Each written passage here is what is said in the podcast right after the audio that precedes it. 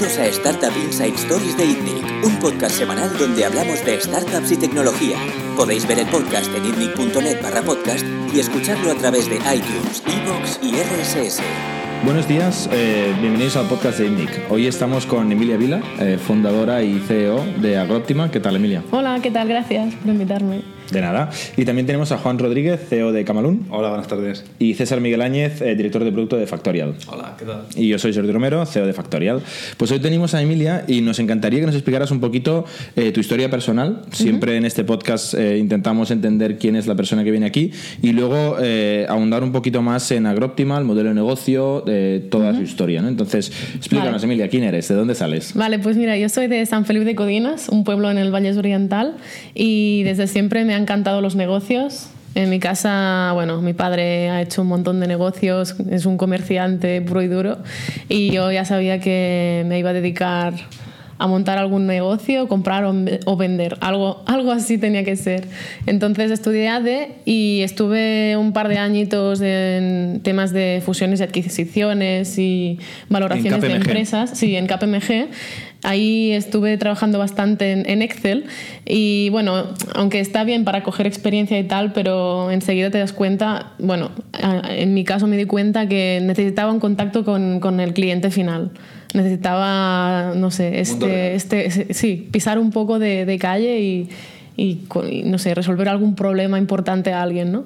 Y ahí, pues, la verdad es que sin saber mucho qué hacer, eh, sí que pensé, ostras, pues quizás antes de empezar un negocio me voy a, a ver si puedo entrar en alguna startup o algún tipo de, mm, ¿no? De, no sé, incubadora o algo así. Y luego me, fue, me fui a Berlín. Y allí, pues. ¿Por qué, ¿por qué un- a Berlín? tiempo. Porque en eso cuando fue más o menos? Esto fue hace cinco años. Cinco años. Aproximadamente. Y en Barcelona ya había un, un buen ecosistema emprendedor. No era como hoy en día, yo creo, pero igualmente yo quería tener otra experiencia internacional después de, un- del intercambio universitario, pero Vale. quería estar afuera un tiempo y entonces escogí, escogí Berlín, pero también porque a nivel con mi pareja, Ferran, que es mi cofundador actualmente, también los dos queríamos ir a Alemania. Vale. Él estaba trabajando en una empresa de ingeniero y yo entré en Rocket Internet, que es- ya la conocéis.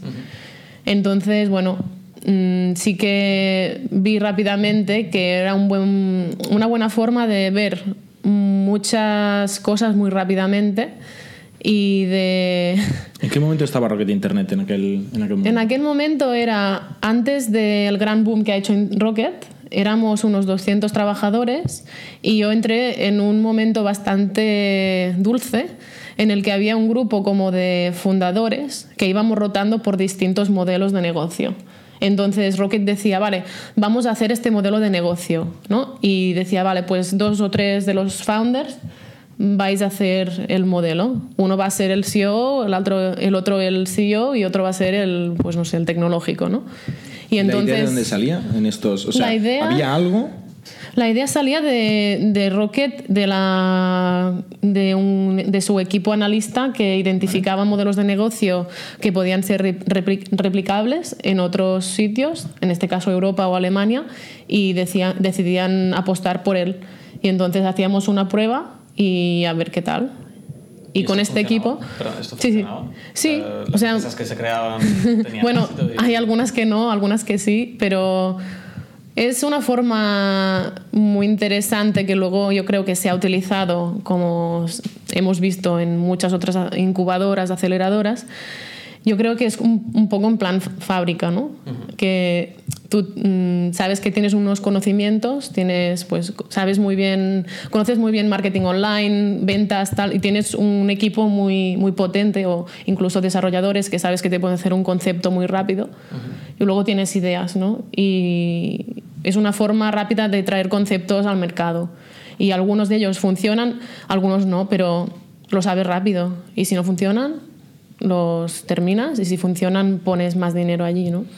Y tú durante esta etapa estuviste en, en, Drop Gifts, ¿no? Estoy Sí. viendo en Zalando, Sí. que es uno de los grandísimos Sí. éxitos. Sí, sí, sí. ¿Y dónde más estuviste? En Linio, linio.com que estuve en Colombia.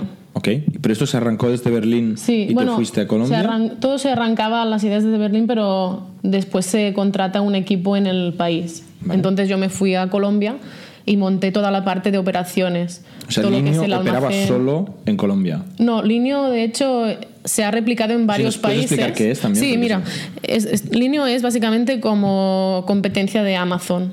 Vale. Entonces es Buena suerte. multiproducto. sí. Entonces eh, Linio se lanzó en varios países donde Amazon no estaba en aquel momento y eran muy potenciales. Y básicamente en toda Latinoamérica se lanzó, se lanzó Linio. Y yo estaba solo en Colombia. O sea, la clave del negocio era tener mucho talento en casa, identificar una oportunidad rápida porque Hmm. Sí. aquí no estaba haciendo en un estadio incipiente o identificabais que había un hueco de mercado Exacto. o porque estaba en otro país y no en Alemania, ¿es correcto? Exacto, correcto. Entonces ir muy rápido y escalar. ¿Es Exacto, es esto. eso? Uf, hace falta mucho talento para hacer eso. ¿eh? Hace falta mucha capacidad de ejecución Muchísimo. y, y dinero y mucho músculo financiero, ¿no? Entonces, capacidad de ejecución es lo que tú dices, tener mucho talento y saber qué es lo que hay que hacer, ¿no? Esto, saber qué hay que hacer, pues con toda la experiencia que ya tienes de otras startups, si has montado Zalando y va bien, pues sabes que Linio o que otras startups de e-commerce Pero dime una cosa, ya ¿cómo sabes. se atrae tanto talento? Porque Yo- mm. eso me parece dificilísimo. Ahora que nosotros estamos creciendo, atraer talento siempre es lo más difícil, ¿no? Yo creo que lo bueno de Rocket es que tienen un, un caso de éxito muy claro, que es el de los hermanos Oliver, bueno, los Samwer, ¿no? Los hermanos Samwer, que sí que es verdad que, bueno, yo creo que son bastante famosos en general y en Alemania más, porque pues siendo muy jóvenes consiguieron bastante Sí, éxito, ¿no? una especie de branding que tienen. Sí, entonces yo creo que se generó un poco de mito y mucha gente quiere ir a trabajar allí. Eh, yo creo que por eso se atrae talento, con esto se atrae talento. Y luego otra parte es que te dan como incubadora, te dan una responsabilidad bestial, porque yo en aquel momento... Tú aplicaste, perdona, tú llegas a Mm. sí. Rocket como aplicas a, a- a su página de empleo, Sí, no sí, conoces a nadie de ahí, ni te conocen a No ti. conozco a nadie. O sea, puerta fría Eh, total. puerta fría y, Y te dan un negocio, y te dicen, "Toma, Emilia, Apliqué por una haz esto". posición que es, se llamaba Global Venture Developer y básicamente es esto. O sea, mm, yo creo que escogen un perfil muy claro de quién va a hacer es- ¿no? este tipo de rol. Alguien que sea hands-on, que tenga capacidad de análisis, que, no sé, que sea rápido, que sea eficiente. Eh, y, joven y, y joven y con muchas ganas y con muchas con mucho horas drive y con mucho talento y con mucho... Sí. Y luego dar mucho empowerment. Sí, Es- un poco lo, lo- que lo que buscamos todos. Pero parece fácil. que te den un negocio es- y te digan, Sí. "Venga, haz- Complicado. hazme esto, no está mal. Y el modelo de Rocket luego a nivel de, pues claro, si tú eres un emprendedor que haces gran parte del arranque de ese negocio, Sí. también el ownership del negocio, ¿dónde queda? ¿Se lo queda Rocket? ¿Se Mm, Bueno, esto ya, yo como en aquel momento era una empleada, o sea, esto ya es una negociación caso a caso que tampoco, que desconozco, tampoco Vale. no te puedo decir. Vale. Ok, entonces avanzamos, Sí. estás en Rocket un tiempo en Berlín. Sí. ¿Y qué pasa Y luego? allí ya vi que realmente quería empezar un negocio y es una cosa curiosa, no sé si os ha pasado, que antes de empezar un negocio, cuando no has hecho nada, empiezas a mirar TechCrunch y, y piensas que vas a encontrar una idea allí. Y eh, no sé, ¿Tenéis tienes que, tienes que estar todo el ¿Has día leyendo.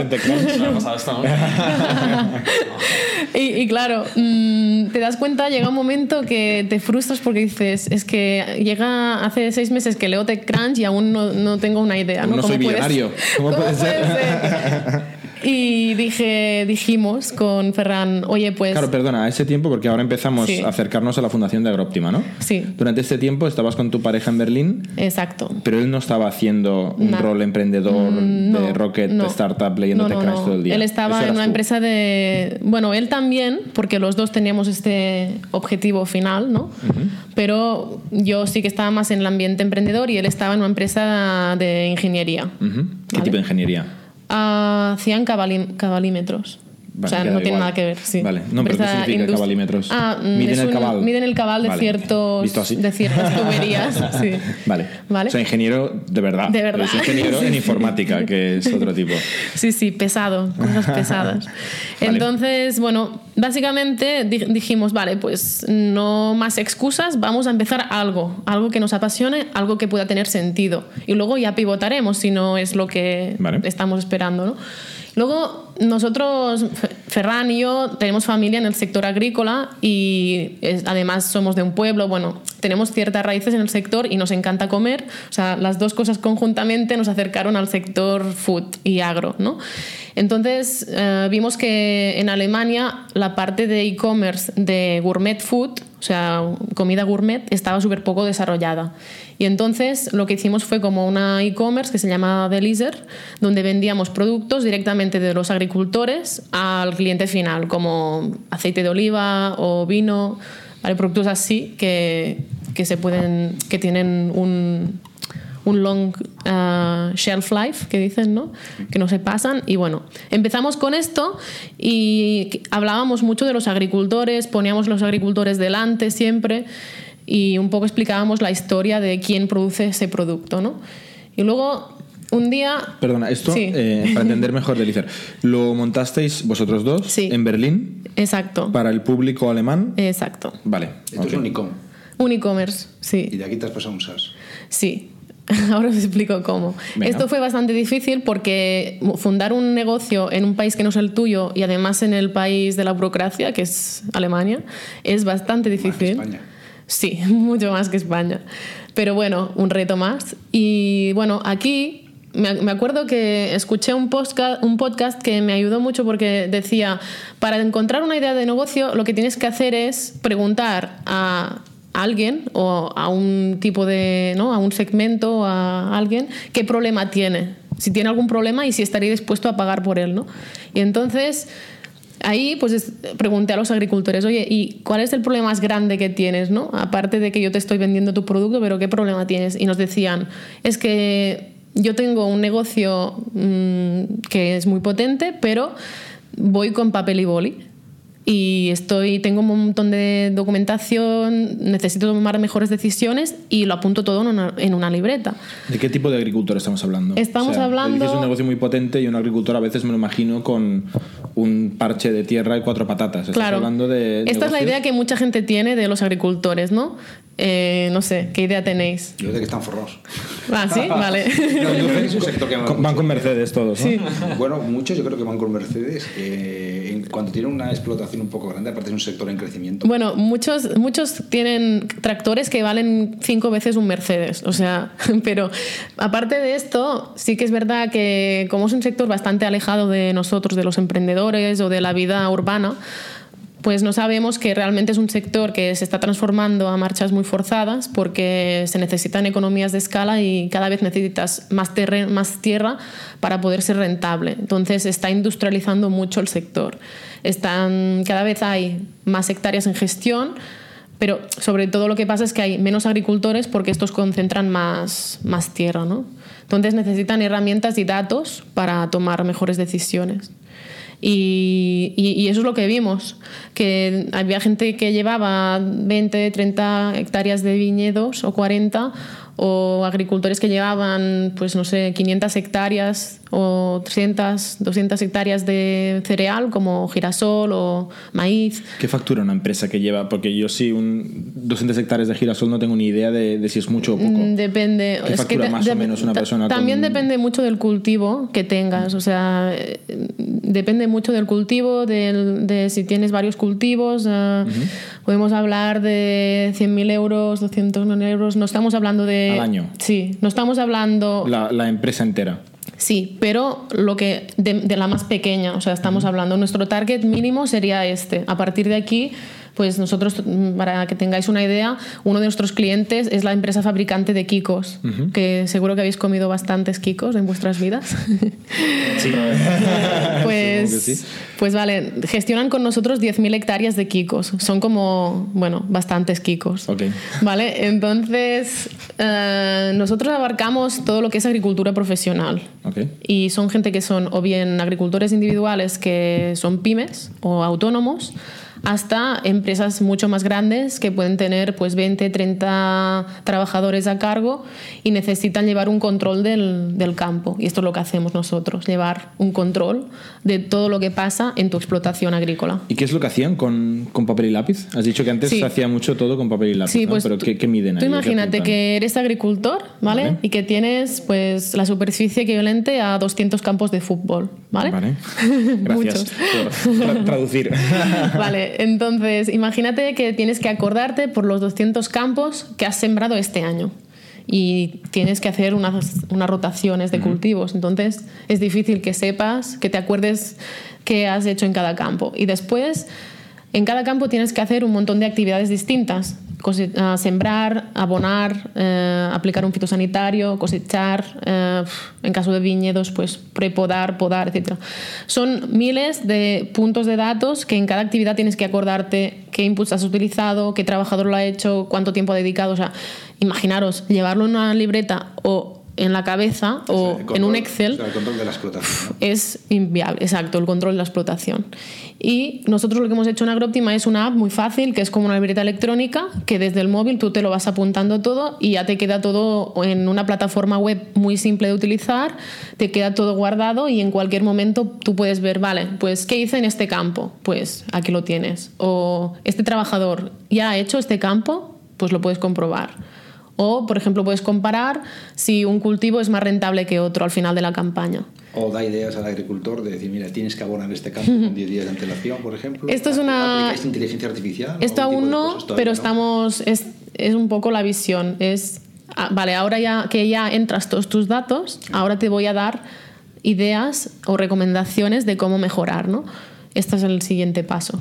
Y hay mucha competencia en este tipo de apps, porque imagino que en mercados como en Estados Unidos, que las explotaciones son enormes y están súper mecanizadas y súper controladas, ¿habrá este tipo de... o no hay? Es un mercado muy greenfield, la verdad. Y yo te diría que. Sí, es verdad. Sí. Y nueve de cada diez agricultores que, nos, que se descargan nuestra aplicación Chicles sin azúcar, ¿no? no, perdón. Sí, sí. Pues realmente no tienen nada. Solo utilizan Excel o libreta, Excel y uno de cada diez en España utiliza algún tipo de software. Muchas veces son bastante anticuados. ¿Pero es por España o por el sector? Ah, es por el sector. No, no es por el sector, es porque no ha habido. Yo creo que son dos cosas. Una es que no ha habido hasta ahora la tecnología necesaria para que el agricultor hiciera el salto, que es el móvil, básicamente. Pensar que hay gente que pasa de no tener ordenador a tener móvil en el campo. Entonces, este es su ordenador. ¿Vale? Por lo tanto, si antes había una empresa que vendía software agrícola y lo tenías que instalar en el ordenador, pues directamente tenías un mercado mucho más reducido. Y el Aparte otro... que acuérdate cuando llegas al ordenador de lo que has plantado en el campo. Ya, ya, ¿no? no, es que es- esta es No otra. Esto es lo que iba a decir, que los que eh, había hace, antes que nosotros saliésemos, ya había móviles, pero yo creo que no se dieron cuenta de que el agricultor necesita algo súper fácil y móvil para, desde el campo, sin perder tiempo, ir apuntando las cosas. Y nuestros, nuestro competidor principal, que es una empresa francesa que se llama Isagri, ellos principalmente trabajan en el ordenador y por eso muchos clientes suyos pasan a nosotros por la facilidad de trabajar en el móvil, de, de ser algo muy ágil, muy rápido, visual, la UX, ¿no?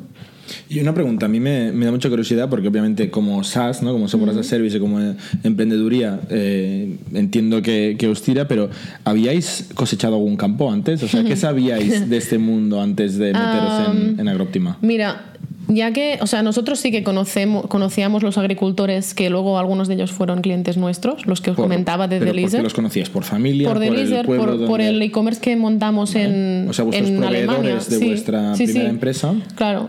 Entonces, ahí estos fueron los primeros. Y después, antes de empezar, Ferran y yo dijimos, vale, tú eres ingeniero, yo he estudiado negocios, pero necesitamos a alguien que sepa de qué va la agricultura, porque vale, tenemos raíces, pero esto ya no va de esto, ahora va a ser de un negocio, ¿no? Y ahí lo que hicimos fue eh, ir a muchos meetups de agrícolas, donde se habla de, bueno, temas tecnológicos o científicos y tal. Y ahí alguien nos dijo, tenéis que hablar con esta chica, Anicia, que es la directora técnica de una cooperativa de agricultores, que es súper innovadora y seguro que os va a dar información. Y nada, fuimos a hablar con ella en Igualada y ella en aquel momento estaba asesorando a, a 200 agricultores de la cooperativa y nos decía, es que tengo este problema, que necesitamos una forma fácil de gestionar la información de los agricultores, tal, y es que dijimos, es que nosotros tenemos la misma visión y ahí surgió el amor y hicimos Agroptima. Y fuimos los tres fu- cofundadores. es la tercera fundadora Sí, de Agroptima. Sí, sí. ¿Y cómo fundasteis Agroptima? Explícanos, porque muchos de nuestros oyentes son emprendedores o gente que se está planteando emprender. ¿Cómo, son, ¿Cómo es el primer día de Agroptima? Yo me acuerdo del primer día de Factorial, que un día explicaremos ya, pero eh, ¿qué, qué hicisteis? Eh, ¿Teníais capital propio? ¿Buscáis desde fuera? ¿Teníais Pues- clientes? Eh, Pues ¿Teníais mira, tecnología? El primer, el primer paso fue montar un grupo de siete agricultores. Ujú. Dijimos, Anicia, tenemos que hablar con el que tiene el problema. Y nos ella montó un grupo de siete agricultores, nos reunimos todos en un restaurante y, y, y, bueno, después de comer empezamos a hablar. Bueno, ¿cómo os imagináis esto? Y ellos empezaron a decir, no, pues yo necesitaría esta parte, esta funcionalidad, la otra. Y ahí em, se, se hizo un poco la visión, ¿no? Y la visión a largo plazo era que cada vez la maquinaria envíe de forma más automática los datos al programa, bueno, que aún no hemos llegado, ¿eh? pero eh, sí que realmente veías la visión hasta dónde queríamos llegar. Y a partir de aquí empezar a ejecutar. O sea, básicamente dijimos, tenemos que hacer un MVP lo más rápidamente posible para testear, que no solo vosotros siete tenéis este problema. Y luego me acuerdo que Ferran no conocía el tipo de, mm, en aquel momento, el lenguaje que queríamos utilizar para desarrollar, ¿Cuál es? que es Django, Ok. bueno, Python. Y, y entonces él Tú empezó... no eres programador, no, no, no, que va. ¿no? Y él empezó a, a, bueno, actualizarse en, esta, en este de lenguaje. cabalímetros. Sí, pero bueno, él puede programar, o sea, sabe programar con Ya otros lenguajes, sí, sí.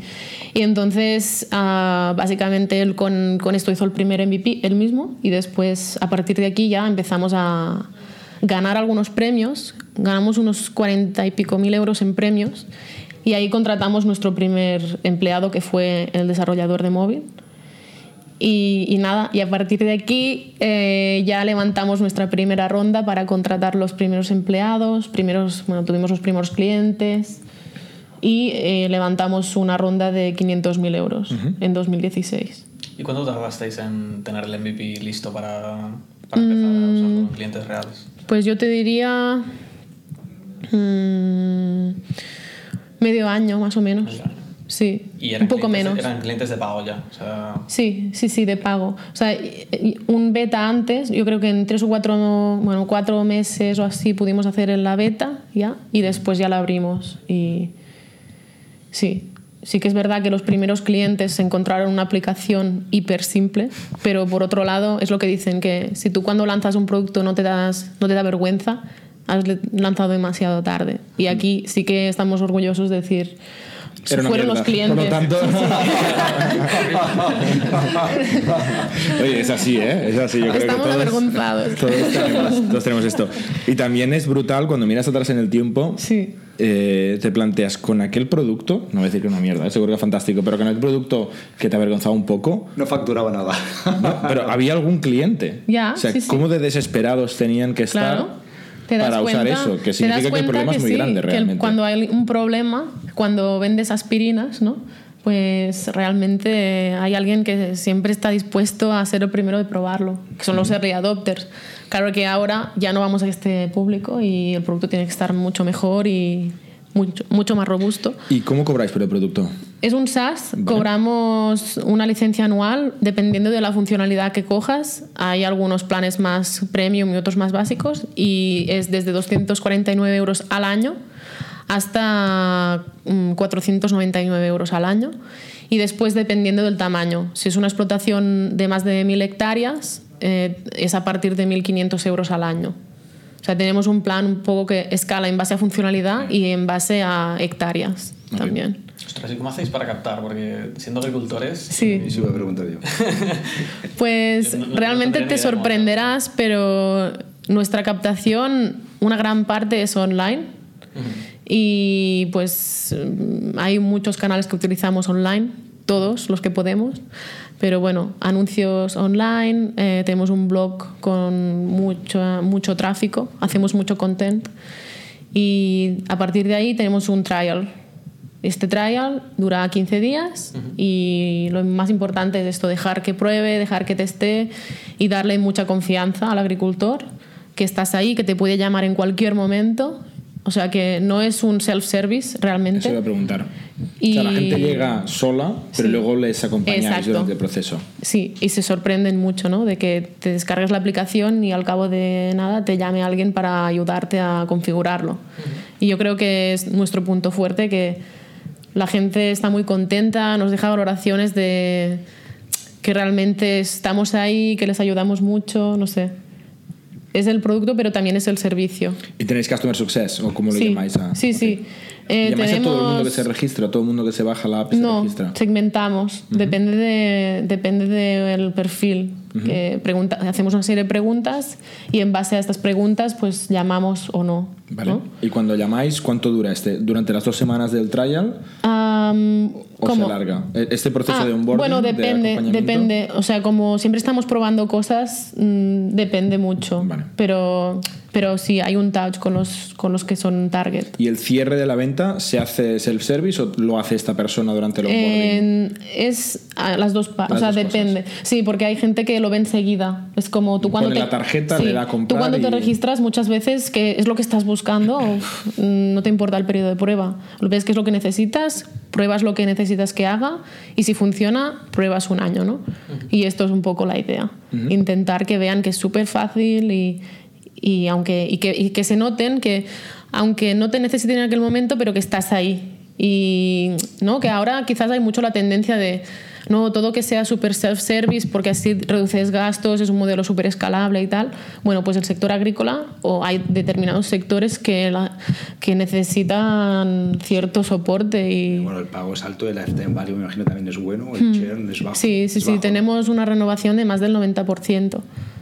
O sea que sí, sí, estamos muy encima y, y intentamos que eso, ¿no? Que, que la gente le saque un provecho y, y vamos desarrollando nuevas funcionalidades también para que y, hacemos nuevos planes también. Así que es la forma de crecer el negocio. ¿Cómo estáis creciendo en clientes? Pues bien.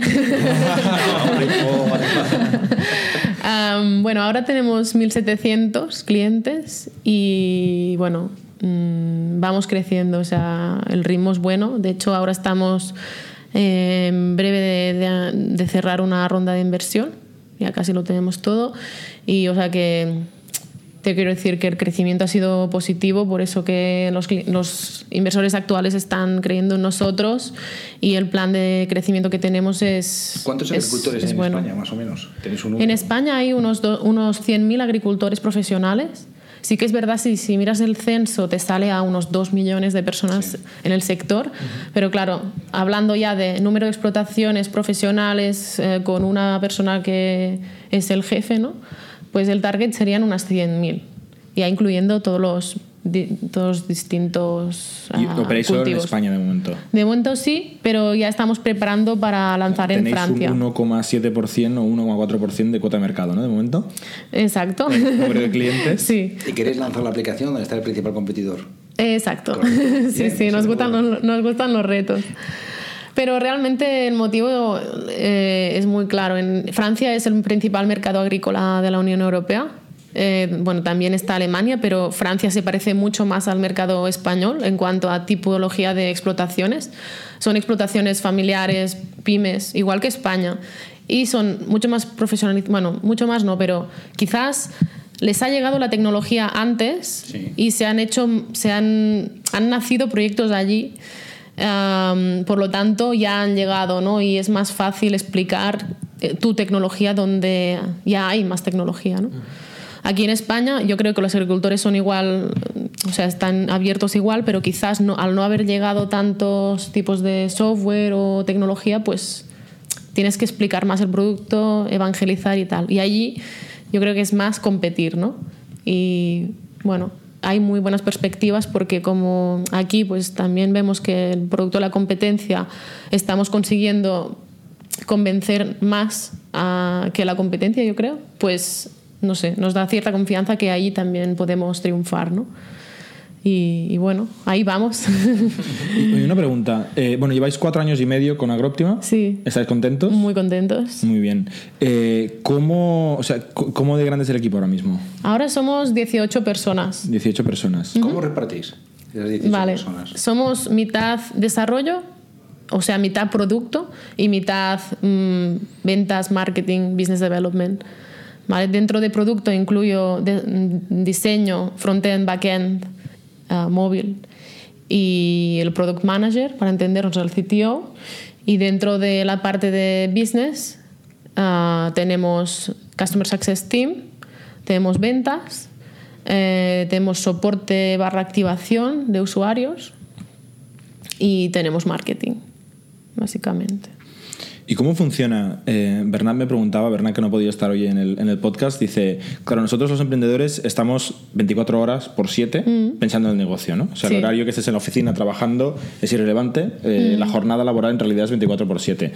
Pero muchos de nosotros cuando vamos a casa seguimos pensando en silencio. Vosotros, dos fundadores y ejecutivos de la empresa, cuando vais a casa, ¿seguís trabajando? O sea, Mm. ¿pausáis? ¿El fin de semana hacéis mini comités de dirección durante la cena? ¿No? O sea, es verdad. Eh, creo que ¿cómo- no. ¿Cómo, cómo o separas, sea, no? es, es difícil hacer esto. Yo creo que no, no, no es viable, no lo hacemos. sea, Porque no si no. separáis, o- No, sí, sí, sí separamos, separamos, porque si no sería inviable. O sea, no tendrías vida personal y esto todo el mundo es humano y necesita. Y yo creo que hay una fase inicial donde estás empezando la empresa, donde sí que trabajas los fines de semana, lo das todo, mm, no hay separación de nada pero llega un momento que dices, vale, esto no, no es una, esto es una maratón y aquí tenemos que estar para el largo plazo y, te- y ¿no? empiezas a separar, intentas pues no destinar toda tu energía a esto porque si no, no, llegarías. Entonces sí que separamos, intentamos decir, vale, pues una vez te vas a casa ya intentas no, no continuar ¿no? y desconectar y hacer deporte quedar con los amigos, como todos. Simplemente sí que hay algún día pues que si hay que hablar algo importante o algo te preocupa, pues es práctico porque lo tienes al lado y puedes hablarlo, ¿no? Eh, ¿Crees que os ha, os ha ayudado el hecho de tener esta cercanía tan, tan extrema, digamos? Yo creo que sí, Mm, porque, bueno, yo creo que es lo mismo que si tienes un buen founder y te llevas muy bien con él, ¿no? Que sabes que como empezar un negocio es duro y si hay algún día que tienes alguna preocupación o algo, pues lo podrás llamar y podréis quedar para hacer una birra o algo y aunque sean las tantas, vas a poderte entender, pues es lo mismo. Quizás con una pareja aún más, Pero porque... en realidad sois tres. Bueno, sí, Con lo somos cual tres. Es curioso porque la otra es una persona que es en la situación más difícil, ¿no? Sí. Porque puede pensar que sois dos Esta contra... es la siguiente Sí. pregunta. O sea, eh, ¿Cómo lo lleva ¿cómo la lo tercera fundadora? Exactamente. O- Yo creo que bien, porque en nuestro caso Anicia tiene una dedicación de, mm, mm, de consejera. ¿Vale? O sea, ella nunca dejó la cooperativa cuando estábamos al principio es porque ventaja que ella es como una especie de influencer, ¿no? Porque ella abre muchas puertas, Sí. conoce a mucha gente, Sí, sí. hace que mucha gente pruebe el producto porque ella Exacto. tiene esa capacidad de influir en el público. o y sea, que tienes la pata en el campo. Es decir, imagínate que tú haces una empresa y tu clientes, tus clientes son doctores y uno de tus founders es doctor y está en un hospital, pues te puede dar un feedback súper interesante. En nuestro caso, tenerla a ella y tener un contacto directo con 200 agricultores al principio fue clave para eh, desarrollar el producto, el marketing, tal. Entonces llegó un momento que ya decidimos tirar así. Ella ha sido siempre, eh, ha tenido este rol. Y yo creo que ha sido fácil en este sentido, porque siempre que hemos necesitado su consejo se lo hemos pedido y en el día a día ella no estaba. Pero igualmente también, también te digo que nosotros, el hecho de ser pareja mm, no nos afecta en, en el día a día la empresa. ¿Qué quiero decir? Hay gente que se ha enterado tres o cuatro meses más tarde, trabajaba en Agrooptima, que éramos pareja. Qué discreción. Bueno, porque realmente no tenemos que. no es, algo natural, es algo decir, bueno, pues dentro de la empresa somos socios y, y ya está, ¿no? Y, y creo que es algo mm, desde lo profesional. Entonces, por ejemplo, ahora estamos o sea, si trabajamos con varias personas del equipo, pues mm, es que no tiene que ver, nada que ver, Sí, ¿no? sí. El hecho de que sea una pareja. A mí me pasó anécdota personal parecida, no es mi pareja, pero casi. Eh, Pau, el CTO Sí. y cofundador de, de Factorial, es mi mejor amigo. Y Vale. nosotros pasamos una cantidad ingente de horas juntos y a veces, al cabo de dos semanas, nos damos cuenta de que no hemos tenido ni cinco minutos para charlar de algo que no sea de trabajo. Y después de estar, que claro, luego mi novia dice, ¿qué haces? ¿Estás loco, no? De estar con él no sé cuántas horas cada día durante no sé cuántos días, digo, no, salgo del trabajo que he quedado con Pau. Para hablar. Que hace mucho que no hablamos. Y dice, a ver, ¿cómo que hace mucho que no habláis? Digo, bueno, a ver, de algo que no sea eh, ejecutar, ejecutar, Exacto, ejecutar, ¿no? sí, sí, o sea, sí. que en el fondo es lo mismo. Sí, sí, sí. Muy bien. ¿Y cuáles son los, los planes? Tenemos cinco minutillos o así para ir acabando. Vale. Explícanos el futuro de Agroptima. O sea, ¿qué, qué tenéis pensado en los próximos años? Pues mira, nuestro, nuestra visión es digitalizar la agricultura y hacer los agricultores mucho más rentables gracias a darles datos y recomendaciones de cómo mejorar su explotación agrícola. Ah, ¿Cómo vamos a hacer esto? Pues ya hemos hecho la primera parte, que es ayudarles a digitalizar lo que ahora llevaban en papel y en boli y en Excel, ¿no? Y esto es el primer paso necesario para hacer cosas ahora mucho más grandes. Ahora lo siguiente es am, seguir creciendo para llegar a muchos más. Como veis, tenemos una cuota de mercado aún pequeña, hay mucho espacio para recorrer. ¿Estáis ya en break-even? Aún no. Aún no. No, no, aún no, porque estamos invirtiendo mucho, estamos creciendo, estamos facturando, pero estamos, estamos Estaréis creciendo en mucho. cientos de miles de euros. Si has dicho mil y pico clientes a cientos de euros al año, ¿no? Sí, Medio esperamos millón. Facturar medio millón este año. Ok. Vale, y, pero claro, eso es esto, estamos invirtiendo, estamos contratando más y ahora que vamos a cerrar la ronda, pues tenemos previsto aumentar el equipo. De hecho, ya lo dejo aquí, que sí, que estamos buscando desarrolladores. Aprovecha, No te va a aprovecha. oír nadie. Estamos todos buscando lo mismo. Quizás lo, un punto diferencial ¿no? es que ofrecemos ah, full remote jobs. O sea Iba a que- preguntar, ¿dónde está la oficina? Sí, está en San Feliu de Codinas, Vale. al Oriental, que está a 45 minutos o una hora de Barcelona. Pero una cosa que nos diferencia bastante y que mucha gente encuentra muy interesante tra- trabajar con nosotros es que trabajan en remoto. Pero remoto me refiero full remote. O sea, que quizás vienen a la, a la- a la oficina una o dos veces o tres ¿Cuánta veces al año. En remoto, en vuestra empresa? Pues mira, yo te diría que de los developers mm, hay días que no vemos ninguno por la oficina. ¿Y el resto también? No, lo- normalmente la gente de ventas sí que está, pero también estamos migrando para que puedan, si quieren, puedan trabajar full remote. ¿Y la encuentras fácil de gestionar? Es difícil, es un reto, pero una vez te acostumbras a trabajar ah, completamente en remoto, eh, es muy práctico y te abre un mercado laboral mundial. Entonces, bueno, de hecho dimos una charla, nuestras mujeres desarrolladoras en Agroptima dieron una charla que está por internet, que si queréis ya os la pasaré, y básicamente hablaban de esto, de los retos, pero cómo los superamos. Por ejemplo, nosotros hacemos cuatro team events al año para que todo el mundo se vea y pueda hablar. Hacemos cada día syncs para poder sincronizarnos. Ah, hacemos blind coffee, le llamamos. Es ¿El decir, sitio que es tu pareja? ¿Mm? tu el pareja? sitio sí es Ferran. Que no está en remoto. No, él no está en remoto. Pero bueno, es decir, no se puede estar y no estar en remoto. Una vez tienes una persona que está en remoto, toda la empresa tiene que estar preparada para estar en remoto, porque si no, esta persona empieza a trabajar como un satélite. Y ahí el equipo mm, ya no trabaja al 100%. Entonces, por eso es muy importante que una vez tú empiezas a tener gente en remoto, tengas las herramientas y tengas que no se hablen, para, para poner un ejemplo, que no haya una reunión y el que está en remoto no se entera. No, no, eso no puede ser. Si haces una reunión, tiene que estar todo el mundo invitado y tienes que habilitar videoconferencia para que todo el mundo tenga las mismas O sea, condiciones. que in the end hasta el CEO podría estar en remoto Sí. en vuestra compañía. sí, sí, yo podría estar trabajando en un yate en el Caribe, por ejemplo, pero bueno, no es el caso. no, este es el objetivo. En realidad, si lo piensas, Es muy complejo. en nuestro caso no ¿Lo habéis sería hecho siempre necesario. así esto? O sea, ¿lleváis cuatro años y medio con esto? o- Empezamos así por un tema de necesidad, por encontrar developers, que es algo que yo creo que preocupa a todas las startups Claro. Hoy Porque en el día. hecho de que en Barcelona es difícil encontrar developers, Sí. pero En entiendo que a una hora de Barcelona será más difícil. Mm, Bueno, hay gente y sí que muchos son, algunos son de la zona, pero es que yo creo que hay mucha competencia porque el Totalmente. mercado se está globalizando Aquí mucho. ya solo tenemos competencia. Sí, Estamos todos buscando lo mismo. Por eso que a nosotros nos está yendo muy bien. Y bueno, volviendo un poco atrás a la visión, ¿no? Pues un poco es esto. Ahora nuestros pasos son ah, abrir mercados, crecer horizontalmente en cuanto a la funcionalidad y solución que ofrecemos ya, pero seguimos invirtiendo en producto y la dirección del producto sobre todo es au- automatizar la recolección de los datos a los agricultores, que cada vez puedan destinar más tiempo a analizar y tomar más decisiones que no a recolectar datos con su móvil.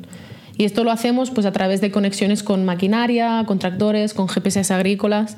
Es decir, que, por ejemplo, el tractor ya te envíe, pues hoy he estado cosechando en este campo por este trabajador tanto tiempo. Y esto es algo que ya estamos trabajando en ello y ya tenemos una primera integración con, con una maquinaria, por ejemplo.